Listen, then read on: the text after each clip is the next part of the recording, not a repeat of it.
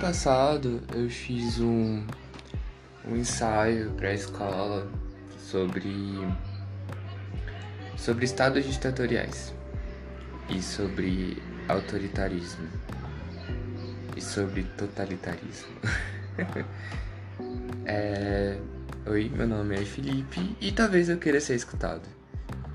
E é muito curioso porque eu quero falar sobre esse assunto porque a gente tem atualmente 193 estados soberanos reconhecidos pela ONU e 49 deles é,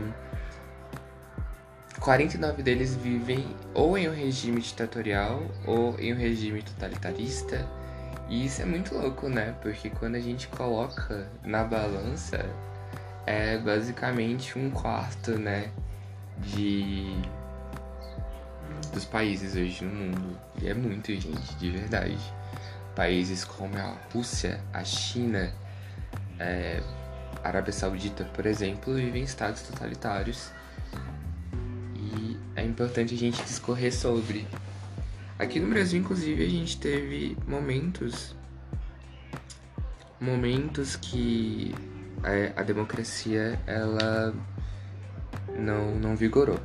Antes, antes de tudo, eu preciso falar o que de fato é um estado ditatorial. Um estado ditatorial é quando há a inexistência de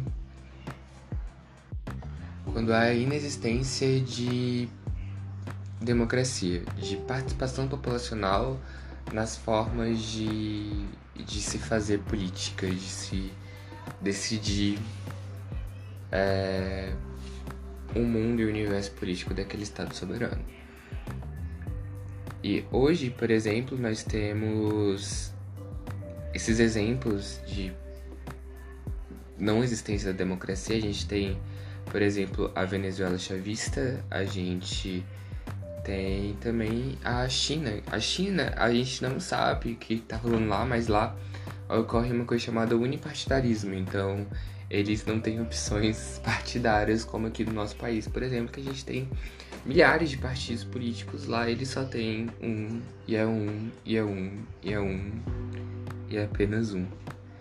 Então, essa é um grande é um grande diferencial entre o que é uma ditadura, é quando não há participação democrática na forma de se firmar as bases políticas as, as bases governamentais. E aqui no Brasil a gente viveu muito, né? Antiga, an, ano passado mesmo eu tava discorrendo sobre e a gente, nós brasileiros, historicamente falando, a gente é um povo é, violentado, democraticamente violentado. A gente é muito jovem.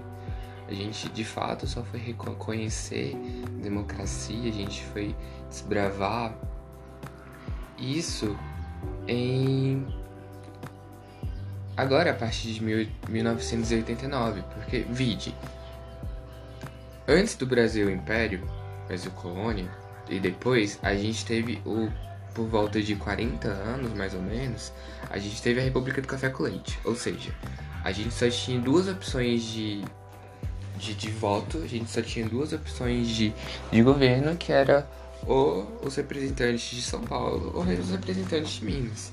Depois a gente conheceu Getúlio Vargas, que deu, que deu um alto golpe em si mesmo, e ele, deixou, ele fez o Estado Novo, que foi um período autocrático no nosso país, que não houve participação participação populacional, né? Não teve, não houve democracia. E depois da era Vargas, teve eleições e etc, foi um período muito curto, não teve, né, como a gente se se amadurecer como como estado, como população democrática, como não, a gente não entendia basicamente o peso do voto, porque a gente não vivenciou isso de fato. E pouco tempo depois, Teve Juscelino Kubitschek e tal, teve. É, teve Jânio e depois o Goulart. A gente teve uma ditadura financiada e apoiada pelos Estados Unidos aqui no Brasil. Então, quando a gente percebe de fato que o brasileiro nunca teve, historicamente falando, oportunidade de reconhecer o peso do seu voto, a gente entende basicamente porque politicamente falando a gente é um país tão confuso e tão então insuficiente, sabe? Porque e como às vezes o brasileiro ele não entende o peso da democracia e a gente é um país violentamente fragilizado por conta dos períodos ditatoriais que a gente viveu. A gente viveu muitos períodos que houve a ausência de democracia, houve regimes totalitários. Então, isso justifica muito como hoje a gente vê é, o povo que não reconhece a necessidade de ser ouvido, sabe? Enfim, é uma questão muito profunda e que é muito preocupante quando a gente reconhece isso. Enfim, eu acho que eu queria falar um pouco de ditadura, queria falar um pouco sobre alguns regimes totalitários, queria falar um pouco sobre como os períodos ditatoriais totalitários e antidemocráticos da nossa história, da história do Brasil, influenciam no que nós temos hoje no cenário político, no cenário democrático, sobre como o povo de fato é muito fragilizado em relação a esse aspecto e a gente de fato não exerce os nossos, a nossa cidadania de forma correta porque a gente é novo nisso, sabe? A gente só tem de fato de uma de uma democracia absoluta e nem tão absoluta assim, né? A gente tem apenas 30 anos disso. É muito pouco.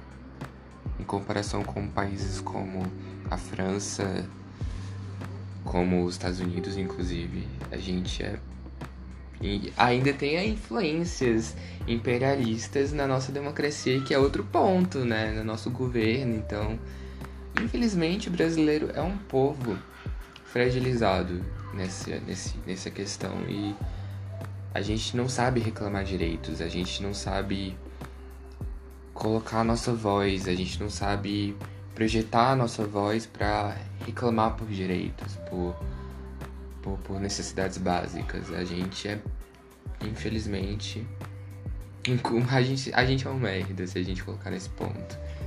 Mas enfim existe o porquê disso, sabe? Existe o porquê da nossa cultura ser tão politicamente insuficiente.